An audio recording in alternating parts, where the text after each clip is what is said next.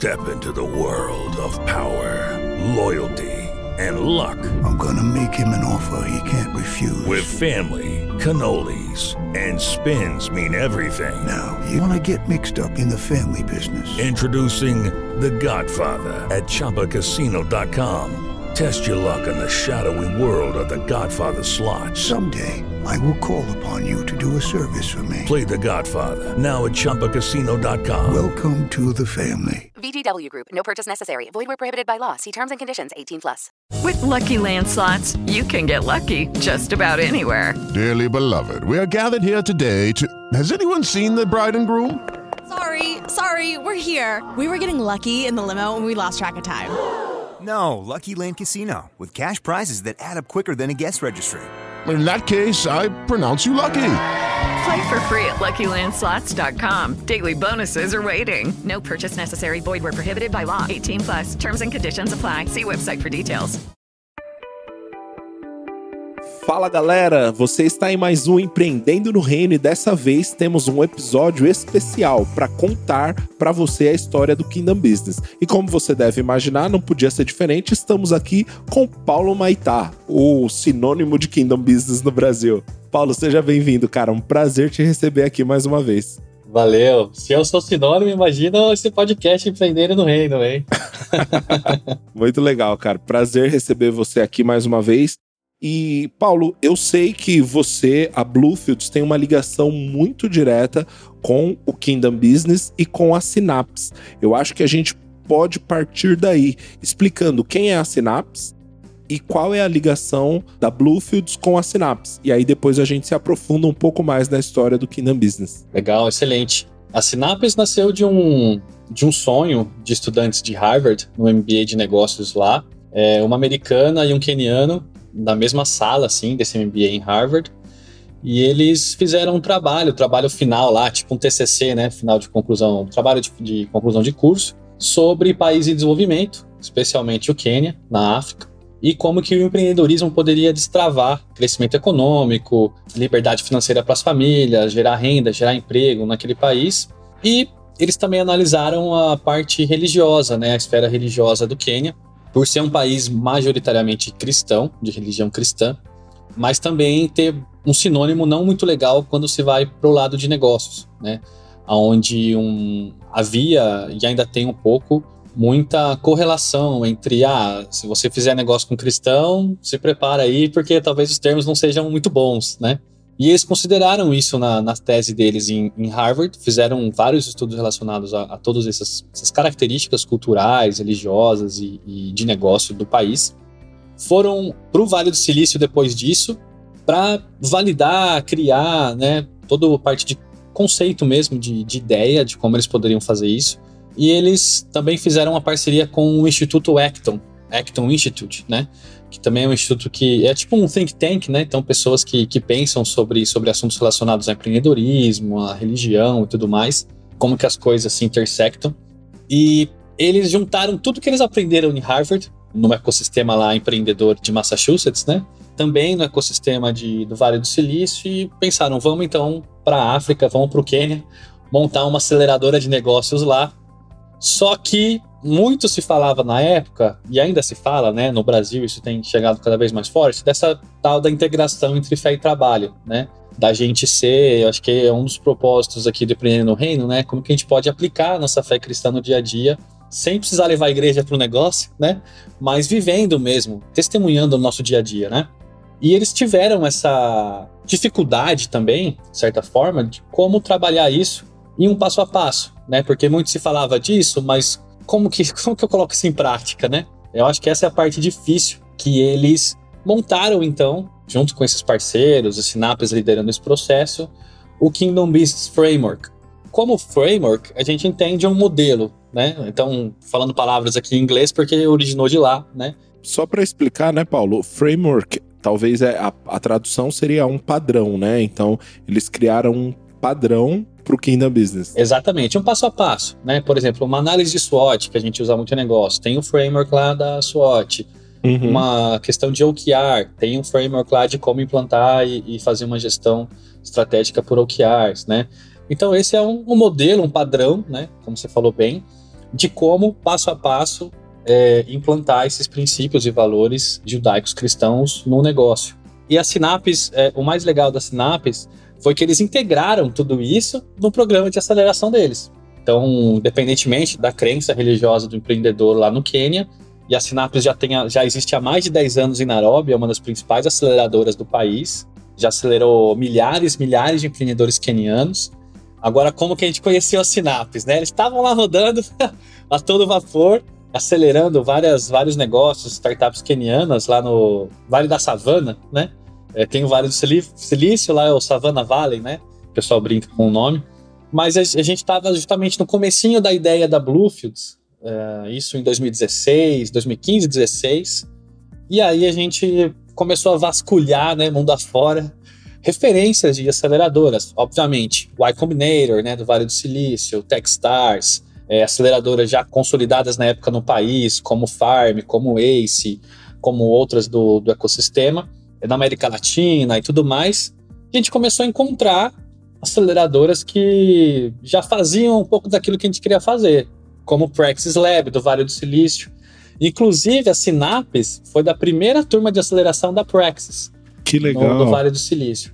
Uhum. Na época, eu fui para o Vale, conheci o pessoal da Praxis, fui para outros lugares, acabei conhecendo a, a Courtney, Courtney Mills, que é a fundadora da Sinapes, e o Caribo, que é o keniano também, co-founder da Sinapes. E coincidentemente, olha só como que as coisas cooperam, né? Coincidentemente, a Sinap estava querendo expandir além do Quênia. E eles tinham uma, assim, ali é, é muito próximo ali, né, aqueles países ali do, da África. Então eles tinham alguma base em outro país vizinho, mas eles queriam ir mais longe com a Sinapes, replicar o que a Sinapes fazia e, e faz com muito sucesso em Nairobi, países ali vizinhos é, do Quênia, em outros lugares mais longe e eles abriram um processo de seleção, onde várias iniciativas do mundo se inscreveram. E eu já tinha contado a nossa história do porquê da Bluefields para os fundadores, e quando abriu os processos, eles, ah, vocês não querem aplicar Bluefields e tal, a gente se aplicou.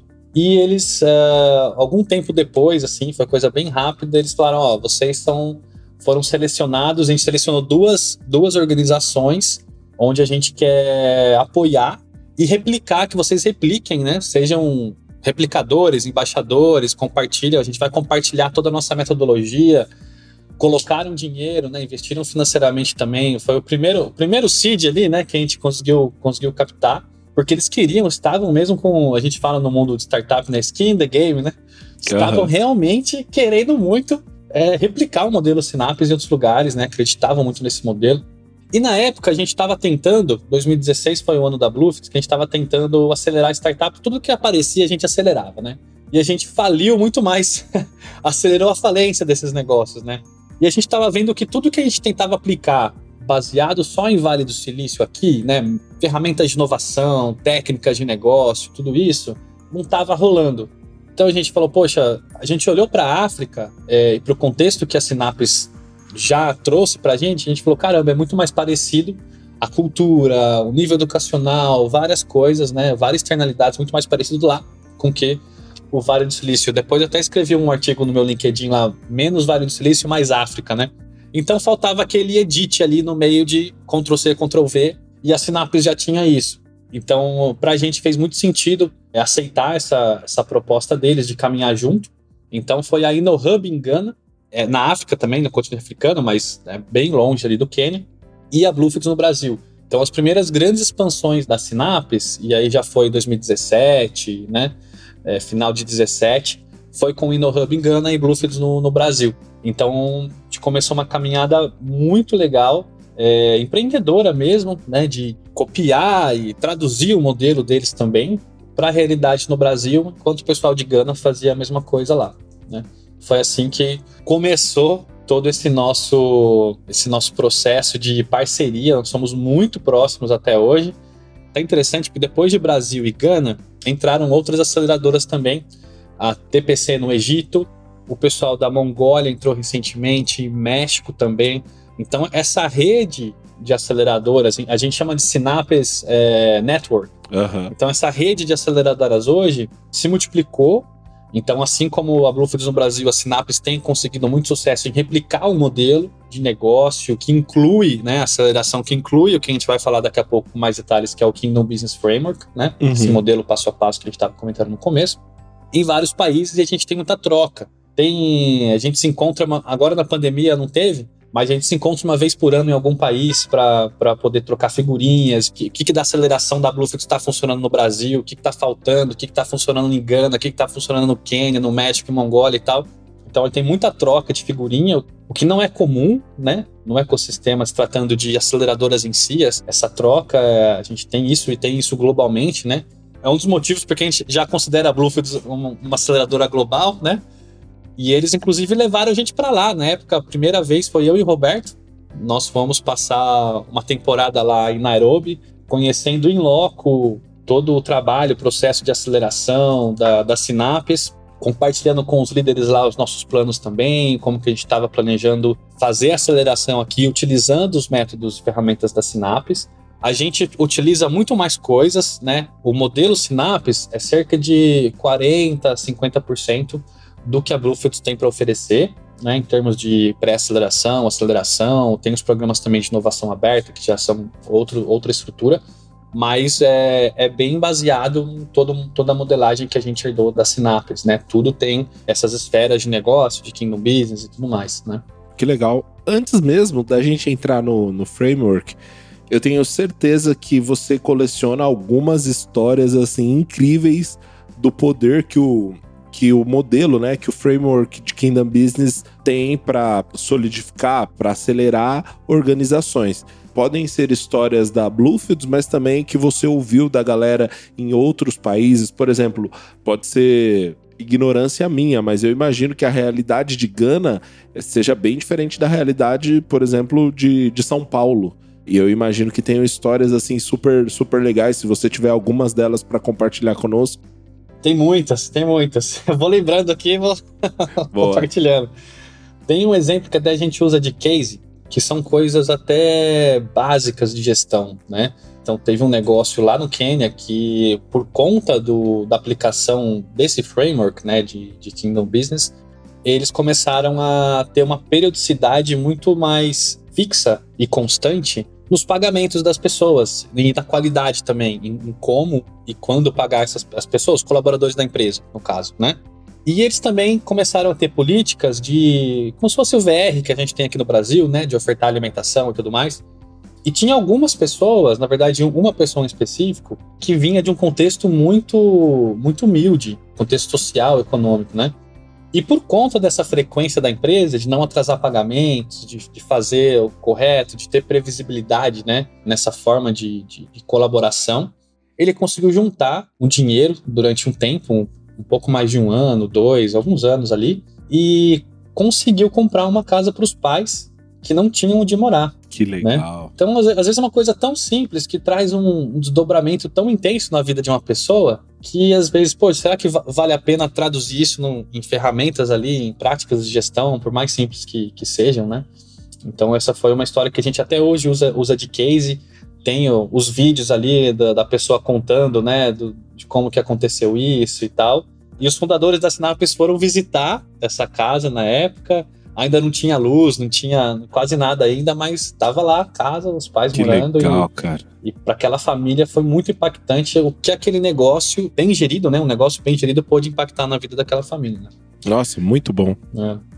Tem, uma história, tem uma outra história também aqui no Brasil que a gente, a gente viu, de camarote acontecer, né? A gente leva muito a sério um, um dos pontos do, do framework é a questão da aliança familiar, né? Uhum. É, então, todo projeto empreendedor, ele é um projeto da família, seja seu parceiro ou parceira, sócia, né? Efetivamente ali, legalmente uhum. ou não. Então, quando o negócio vai bem, né, a família também vai bem, quando o negócio aproveita, né, desses benefícios, quando o negócio vai mal, toda a família sofre junto. Então, tem muita, muito disso de cooperar. E a gente, por conta do framework, existe lá uma aliança familiar empreendedora que a gente chama, que é um passo a passo para fomentar o diálogo de expectativas, cruzar opiniões, trabalhar também muito na, no tempo de qualidade daquela família, mesmo em um contexto de dificuldade, de complexidade, de gerir um negócio, de tirar uma startup do zero, né? E a gente já viu casamentos serem salvos aqui por conta disso. Uau, né? que legal. Então, é, pessoas que estavam para abandonar, né? Uhum. pular do barco e reconsideraram casamentos que já, já estavam assim é, ruídos e isso conseguiu recuperar, né? Então a gente já, já viu histórias assim de, de, de como que. Porque é, é difícil separar em caixinhas, né, André? Não, Verdade. tem a caixinha do, da empresa, tem a caixinha da família. As coisas elas estão muito interrelacionadas ali. E isso é uma coisa que aceleradoras não, não tocam nesse, nesse assunto né, de forma tão. Então, para a gente, isso é bastante importante. Então, a gente, a gente foi percebendo também, ao longo do caminho, como que, que o próprio framework né, de, de, de Kingdom Business também se tornou um diferencial interno para a gente também. Então, a gente tem histórias aqui na Bluefields bem legais de, de pessoas que foram impactadas, de colaboradores né, da própria aceleradora que foram. Porque, assim, não adianta a gente ensinar alguém ou, ou facilitar, ó, startup, faz assim, né? Se a gente Uhum. também não tem isso dentro de casa, né? É verdade. Então, uma das dos pontos muito importantes do Kingdom Business Framework é investir em pessoas, né? Então, a gente fala muito aqui, não tem aquela senhora empresa, né?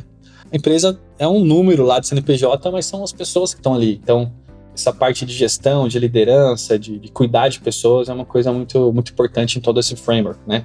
Que é algo, coincidentemente, que o mercado também tem ido para essa direção, da questão da governança, do impacto social, impacto ambiental, o employee experience, né? Então tudo isso vem, vem se tornando cada vez mais é, gestão moderna, né? De gestão ágil de, de, de negócios, gestão 4.0, enfim, o nome que a gente quiser dar, Uhum. mas tem bastante sinergia com o framework com que a gente tem feito, né? Opa, peraí, peraí, peraí. Olha só, não sei se você sabe, mas essa temporada do Empreendendo no Reino tá indo ao ar com o patrocínio da Bluefields Aceleradora. A Bluefields Aceleradora foi a primeira aceleradora de negócios voltada para negócios do reino na América Latina. Sim, eles são os caras. Então, se você quer entender mais sobre Kingdom Business e sobre tudo que a gente está falando nesse episódio, vai lá nas suas redes sociais e busca a Bluefields Aceleradora, que você vai ser enriquecido de conhecimento e vai sair de lá conhecendo a vontade de Deus para o seu negócio. Agora, bora tocar esse episódio aí. Que legal, que legal, Paulo. E eu acho que o framework vem para responder essa justamente esse questionamento. Muitas pessoas que ouvem o Empreendendo no Reino se sentem super inspiradas com as histórias de empreendedores, mas se perguntam, cara, beleza, como que eu faço isso no meu negócio? E eu acho que o framework de Kingdom Business vem responder justamente essa questão. Então, eu acho que a gente pode destrinchar, falar um pouco mais sobre o framework, quais são os princípios, uh, e aí, microfone aberto, tá na tua mão, meu amigo. Legal. Acho que vale a pena começar um pouquinho do que, que o framework não é, né? Legal. Ele não é um estudo de teologia do trabalho profundo, por exemplo. Né? Existem livros, muita coisa que falam sobre isso, tem conteúdo bastante considerável sobre o assunto.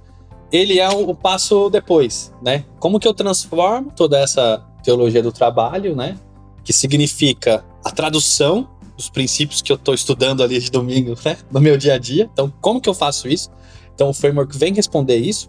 Só que ele também não é, na outra ponta, podemos dizer assim, modelo de normas e regras. do que Ele não, não te aponta exatamente o que você precisa fazer, mas como você precisa fazer isso. Então, ele te dá esses princípios bem mastigados, tanto que para cada empresa, a gente. Todo programa nosso tem um planozinho, né? Então, tem o, o plano de Kingdom Business, onde a empresa ela vai estruturando o seu próprio plano ao decorrer do, da exploração, né? Da explanação desse, desse modelo. Então, cada plano ele sai diferente. Porque cada empreendedor tem sua criatividade, tem sua forma de pensar, tem suas prioridades né, na gestão. Então, acho que para a gente poder balizar um pouquinho né, do que, que não é. Ele tem uma, uma definição, que eu não sei se eu vou lembrar de cabeça aqui, que não estou aberto, mas todo Kingdom Biz a gente considera que tem um conceito, né? Qual que é o conceito geral ali? Depois a gente vai destrinchar cada parte desse conceito.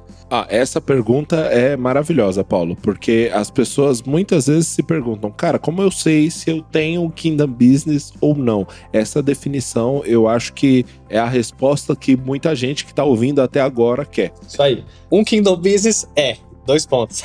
Vixe, agora eu posso errar. O Kingdom Business é, dois pontos. Uma empresa gerida por líderes espiritualmente preparados que usam seu tempo, talento e dinheiro para satisfazer as necessidades físicas e espirituais das pessoas. Tá? Ó, não errei, hein? Essa, essa, essa é a definição mesmo. Então, a gente pode destrinchar, como a gente tem, a gente tem usado uma palavra na Bluefields lá que é debulhar. Vamos, vamos debulhar esse conceito, essa definição, né? Então, a gente pode pegar essa primeira parte da, do conceito, né? Empresas geridas por líderes espiritualmente preparados, e resumir isso em liderança e gestão. É, na verdade, só liderança e estratégia, acho que fica melhor, né? Liderança uhum. e estratégia. Então, essa parte de liderança estratégica, a gente pode dividir em conectar o nosso propósito de vida com o negócio. Então, como que o meu negócio, o negócio que eu estou estruturando, ele tem sentido para a razão que eu existo. Isso tem a ver com a nossa identidade. Aonde está, ou em nosso caso, em quem está a nossa identidade. A segunda coisa é como que eu, beleza, entendi, isso tá claro, tem um plano aqui de como as coisas se conectam, né? A segunda coisa, como que eu tomo decisões, então, baseado nisso. Então, como que eu tomo decisões considerando a ética, que a gente acha que, que a gente acredita a ética, a barra um pouquinho mais em cima, né? Então, como que toda decisão eu não vou cair numa armadilha de favoritismo, não vou cair numa armadilha de injustiça, não vou cair numa, numa arapuca ali de, fazer a coisa errada, né? Como que eu tenho formas de expressar essa liderança com essas iniciativas, né? Com essas é, características, que são as características de Deus no caso: amor, justiça, integridade. A outra coisa ainda relacionada à liderança e estratégia é como que o nosso time de gestores, de, de sócios ali, se conecta, se comunica e se mantém alinhado com o propósito do negócio ao longo do tempo. Porque isso é uma causa que traz muita quebra de negócio, muito desalinhamento estratégico. Então isso precisa ser, ser ajustado. Então tudo isso a gente vai debulhando ao longo do, do modelo uhum. para pensar nessa primeira partezinha aí da frase. Sim. Podemos para a segunda parte agora? Não, podemos, mas muito legal porque fica muito claro que ser um Kingdom Business ou não tem vital, a pessoa do empreendedor tem vital importância, porque de fato a primeira parte da definição é é um negócio que é gerido por um líder espiritualmente capaz, né? Pois é, exatamente. Tem tudo a ver. E estando capacitados, né, nessa liderança, nessa estratégia bem alinhada, vamos então de como que o negócio é gerido. Daí que tem, são dois pontos, né? Que é a questão de Step into the world of power, loyalty and luck. I'm gonna make him an offer he can't refuse. With family, cannolis and spins mean everything. Now, you wanna get mixed up in the family business. Introducing The Godfather at chapacasino.com. Test your luck in the shadowy world of The Godfather slot. Someday I will call upon you to do a service for me. Play the Godfather. Now at Chumpacasino.com. Welcome to the family. VGW Group. No purchase necessary. Void where prohibited by law. See terms and conditions 18 plus. Com essa empresa que usa talento, seus recursos, né, de forma geral, seu dinheiro e tudo mais, de uma forma sustentável, de uma forma que seja responsável, que tenha governança e que, né, a questão da boa mordomia. Mas não só isso, né? Então existe uma parte dessa segunda parte aí da, do conceito que tem a ver com boa mordomia, né? Como que eu faço a gestão aqui das métricas financeiras, como que eu implemento hum, uma prestação de contas, como que eu me comunico com as pessoas, enfim, tudo que tem a ver com gestão em si, né? O sistema de trabalho da empresa, mas também tudo que tem a ver com cultura. Então, porque são duas coisas que andam muito juntas, né? Cultura e gestão. E elas se intercalam muito. Então, como que as pessoas experimentam a cultura, experimentam a missão, é, o propósito, os valores do negócio, como que isso é posto no dia a dia e não só numa folha de papel que fica lá pendurada na empresa, né? É, na, na parede. Então, essas duas coisas, essa gestão e cultura são coisas também essenciais desse meio de conceito aí. E para o final, né? A gente fala que geram benefícios, né? Fisicamente, socialmente e espiritualmente para as pessoas, né? Que é a parte que a gente poderia resumir impacto. Legal. E esse impacto ele tem duas ou mais frentes ali, né? Então pode ser um impacto ambiental, impacto social ou impacto espiritual ali, né? O investimento em pessoas é muito importante. Uh, então a gente pode dividir aí, é, debulhar esse framework em liderança estratégica, gestão e cultura e impacto socioambiental e em pessoas, né? Que legal. Então a gente pensa muito que o próprio, se a gente for debulhar a palavra testemunho, né? O que é dar um bom testemunho no mercado de trabalho? Se a gente perguntar isso para diferentes pessoas, a gente vai ter diferentes respostas. Vão ter pessoas que vão falar: não, dar um bom testemunho é você fazer seu trabalho direito, Uhum. fazer o que as pessoas te pedem. Outra pessoa vai falar: ó, dar um bom testemunho é você ir além, você trabalhar não para o seu chefe, mas para o chefe dos chefes, né? Amém. É, vão ter pessoas que vão falar: não, dar bom testemunho é você discipular, evangelizar. Uhum. né? E é uma, na verdade, no fundo, é um conjunto de tudo isso. Sim. né? São faces ali da mesma moeda, né? Então, é importante que a razão de existência ali daquele impacto seja para impactar pessoas. Impactar pessoas, impactar o mundo, né? E tudo mais. E o framework, ele faz todo o sentido lógico, né? Uhum. Imagina que a gente tem as coisas, se tivessem as coisas desconectadas, né? Imagina uma empresa que impacta muitas pessoas, mas que tem uma cultura degradante interna. Sim. Então, o público lá na mídia, né, fala, nossa, nossa, empresa super impactante. Você vai conversar com os funcionários lá, tá todo mundo cabisbaixo, não aguentando mais, reclamando disso, daquilo, tá tudo errado e sei lá, né?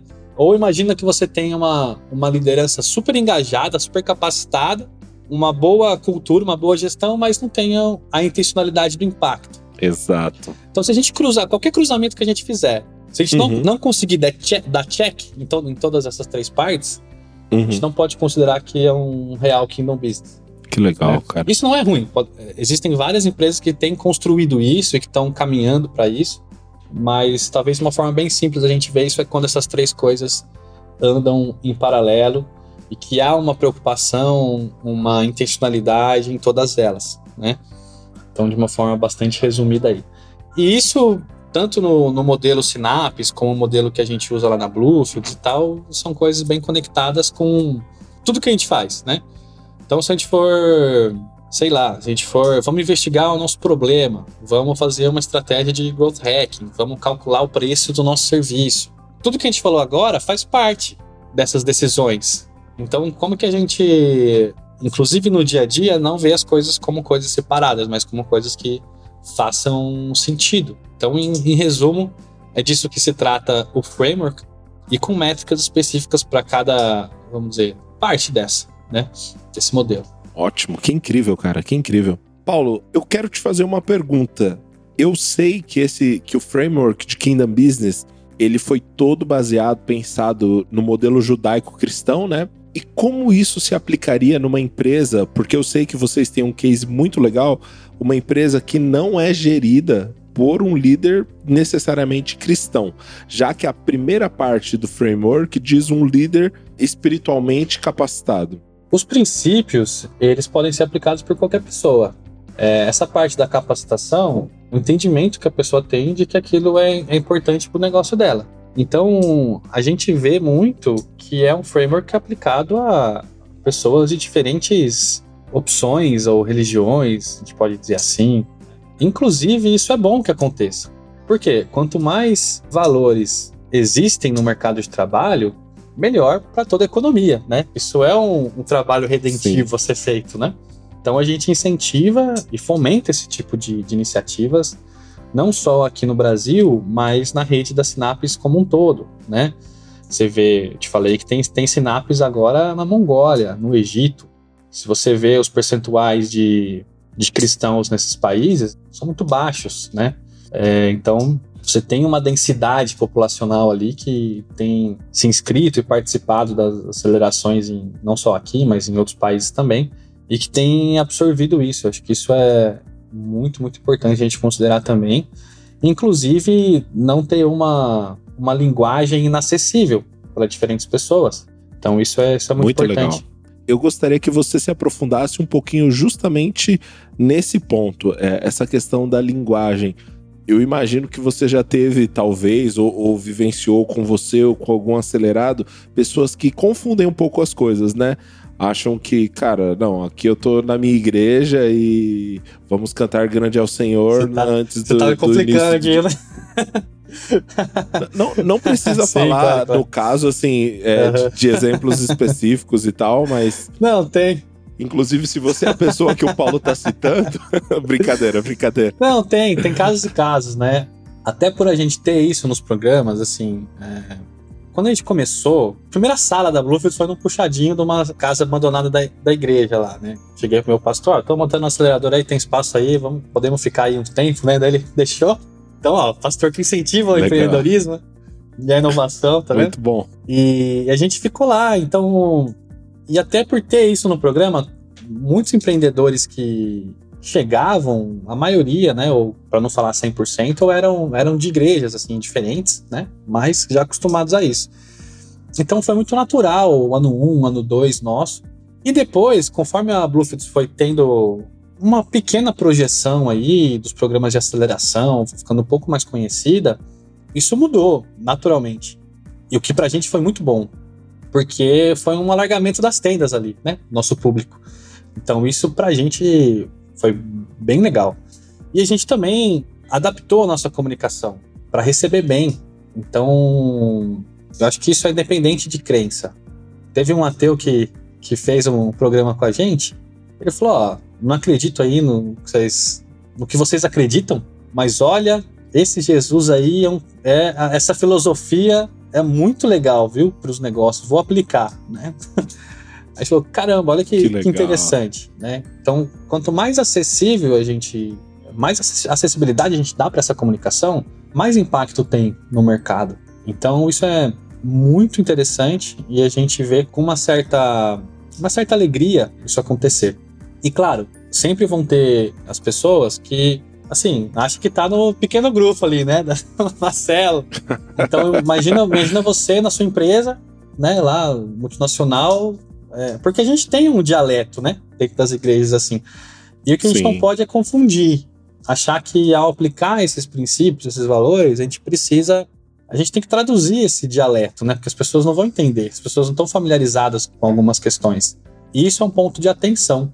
Justamente, o que você falou, né, André? Eu, eu, até comentei no começo dessa, dessa nossa conversa aqui, porque eu vi num post que você falou sobre isso, né? De como aplicar esse princípio sem ter uma igreja dentro do negócio, não é essa a ideia, né? Então, acho que passa por aí. Muito legal, muito legal. Paulo, quem tá ouvindo agora e falou: gostei desse negócio de Kingdom Business, gostei dessa história, só que você falou sobre três pontos: liderança, cultura e estratégia e impacto. O que, que eu começo a trabalhar primeiro para que meu negócio já nasça sendo um Kingdom Business? A primeira é propósito. Primeira coisa é você estar tá consciente do qual que é a sua, o seu propósito massivo ali, né? Por que, que você. Qual a sua identidade, em quem está a sua identidade, o que, que significa essa identidade para você. E aí tentar conectar isso com a missão do negócio. Ou seja, o que, que está fazendo ali, desenvolvendo esse negócio? É para você mesmo fazer isso? Né? Você está convicto disso? Então, esse é, é, o principal, essa firmar ali os pés na rocha, né? Então, sem isso não adianta ter impacto, sem isso não adianta pensar em cultura, não adianta ter ferramentas de gestão. É, esse é o ponto principal no começo. E aí depois garantir que as pessoas que estão junto com você tenham, né, os decisores, os sócios, enfim, tenham esse mesmo, os pés no mesmo chão, né? Por mais que sejam pessoas diferentes. Então essa é a primeira coisa, a primeira e segunda coisa. Muito bacana. E diz uma coisa para mim, eu, eu já vi empresas que são Kingdom Business, que essas empresas elas já atingiram o break-even, mas ainda não, não são lucrativas, né? A relação lucro e propósito, o que, que vem na frente? A minha pergunta, ela basicamente é o seguinte: algumas pessoas falam, não, não tô nem ligando pro dinheiro porque eu quero cumprir o propósito. Mas sem lucrar, é possível atingir não, o propósito? Não é possível. Tem uma frase que fala no money, no mission, né? Então, se você não tem dinheiro, não tem missão. Como você vai cumprir seu propósito de gestão, de cultura, de impacto, se você não tem um caixa positivo, né?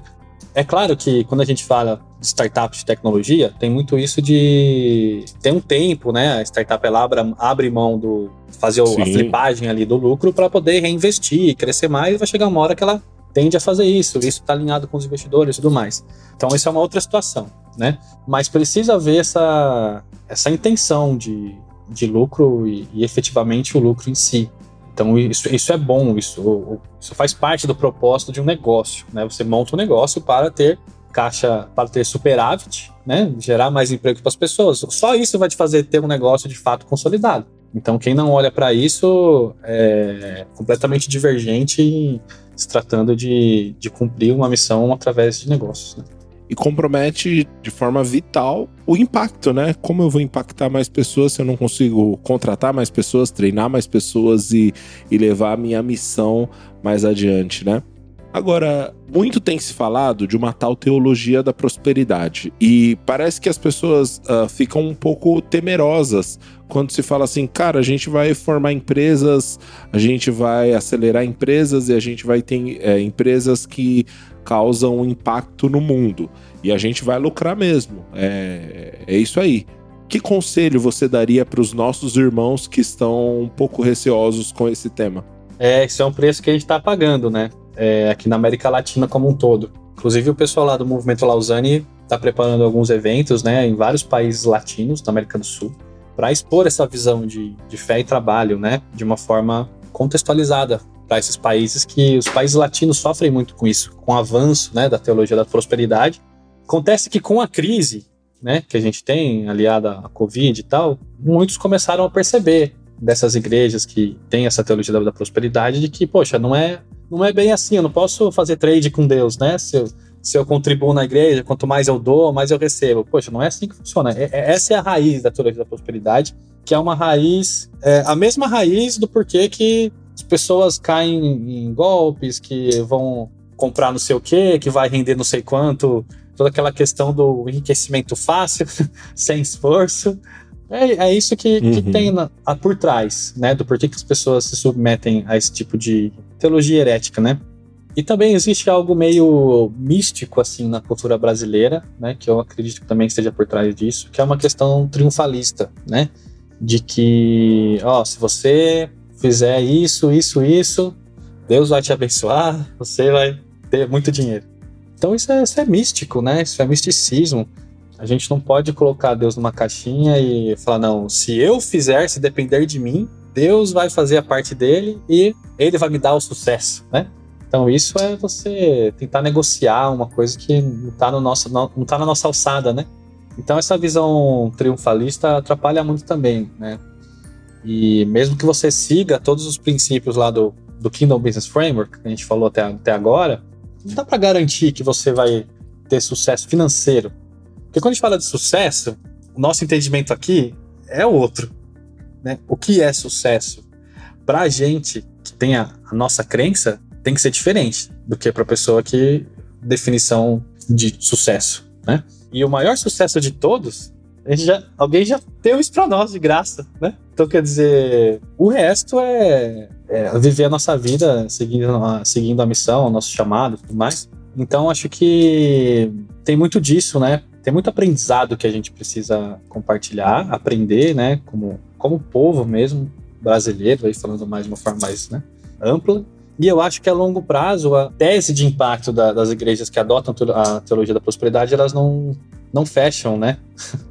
Porque as pessoas começam a perceber isso e, e acabam migrando para outras igrejas que têm uma teologia mais saudável. É, outros tipos de, de teologias também, elas tendem a fracassar no longo prazo, porque não é sustentável. Então acho que vai mais ou menos por aí. Mas queria saber de você também, André. Você é com certeza mais estudado aí do que eu nesse assunto, pode também ah, cara, eu queria dar até o, a outra ótica disso, né? Porque a gente sabe que, de fato, é uma teologia danosa que, que infelizmente, alguns ilude alguns incautos, né? Essa, essa promessa de enriquecimento fácil, né? Como as pirâmides financeiras aí que a gente vê, como bem você colocou. Mas eu acho que tem um outro lado que é também muito danoso e que pouco temos combatido, que é uma teologia que abraça uh, uma vida miserável como se isso nos tornasse mais dignos. Não nos torna mais dignos. Até porque senão uh, Abraão, Salomão, esses camaradas estariam em pecado, né? Mas, obviamente, eu acho que você colocou isso de forma tão equilibrada. Algumas pessoas chegam a, a paralisar, falam: não, não vou, não vou empreender agora, porque meu, meu negócio não é ganhar dinheiro, eu quero a vontade de Deus. Mas espera aí, se, se o dinheiro vai viabilizar missões, se o dinheiro vai viabilizar projetos, se o dinheiro vai viabilizar. Hoje, hoje eu estava conversando com um empreendedor e ele estava me contando sobre um case de uma transportadora norte-americana que o ano passado, essa transportadora norte-americana, ela decidiu que 50% dos lucros seriam destinados para igrejas e outros 50% seriam reinvestidos. Esse 50% dos lucros totalizou 21 milhões de dólares o ano passado, que foi distribuído entre igrejas.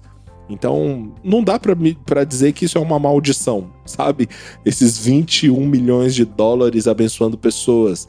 Uh, já passou por aqui também a, a Dani e o Tai da New Look Time, que você conhece bem, sustenta missionários ao redor do Brasil. E o Tai é bem enfático: olha, você está empreendendo, ganhe dinheiro e, e coloque dinheiro para servir ao Senhor, sabe?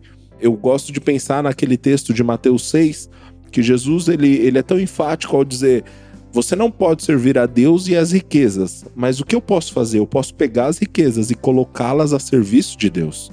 É, eu não sirvo as riquezas, as riquezas me servem, e como eu sirvo a Deus, eu uso as riquezas para servir ao Senhor. E é por isso também que eu gosto muito do, de como a lógica do, do Kingdom Business ele é estruturado, porque não é só você conseguir a riqueza e depois doar, mas todo o processo de como você faz isso precisa fechar a conta, né? Então não é só o depois, é enquanto você está fazendo isso também, você também está em missão ali. Então faz bastante sentido. E eu até falo que se a gente fizer a conta retroversa, vamos fazer a engenharia reversa do, da onde que vem os dízimos e as ofertas das igrejas. Eles só existem porque lá na ponta tem um negócio lucrativo, que gera lucro. Porque um negócio que gera lucro, ele pode empregar pessoas, pode pagar essas pessoas.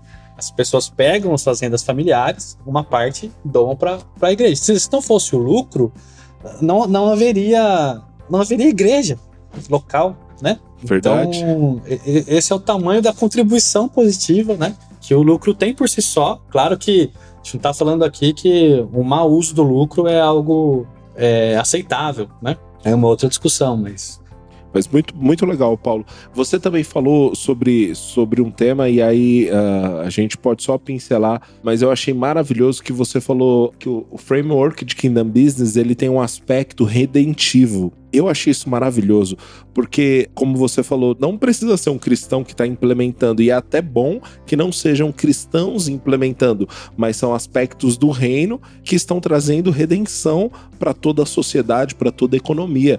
É, se você puder falar um pouco mais sobre isso. Falar talvez uma verdade que eu tenho percebido aqui, que eu talvez não deveria nem falar em público, mas vou compartilhar aqui. Muitas vezes, o não cristão ele está mais interessado em fazer isso do que o cristão. Por quê? Porque talvez para o cristão que tá, esteja acostumado a certos conceitos, certas práticas, falar, ah, isso aqui, isso aqui é muito simples. Para quem a palavra é mais fresca, assim, ele se empolga mais. Então acho que acho que muitos dos locais que a gente não tem ocupado é culpa nossa, né? E é por isso que a gente tem visto essa, essa adaptabilidade, né, de comunicação acontecer no Brasil, nos países que eu citei, também por conta dessa, dessa demanda, né? Então, talvez fique algo para a gente refletir, né? Como que a gente pode fomentar e incentivar isso cada vez mais, né? Uau, que incrível, cara. Eu não quero falar mais nada sobre esse tema maravilhoso. Fica a reflexão aí para a amada igreja.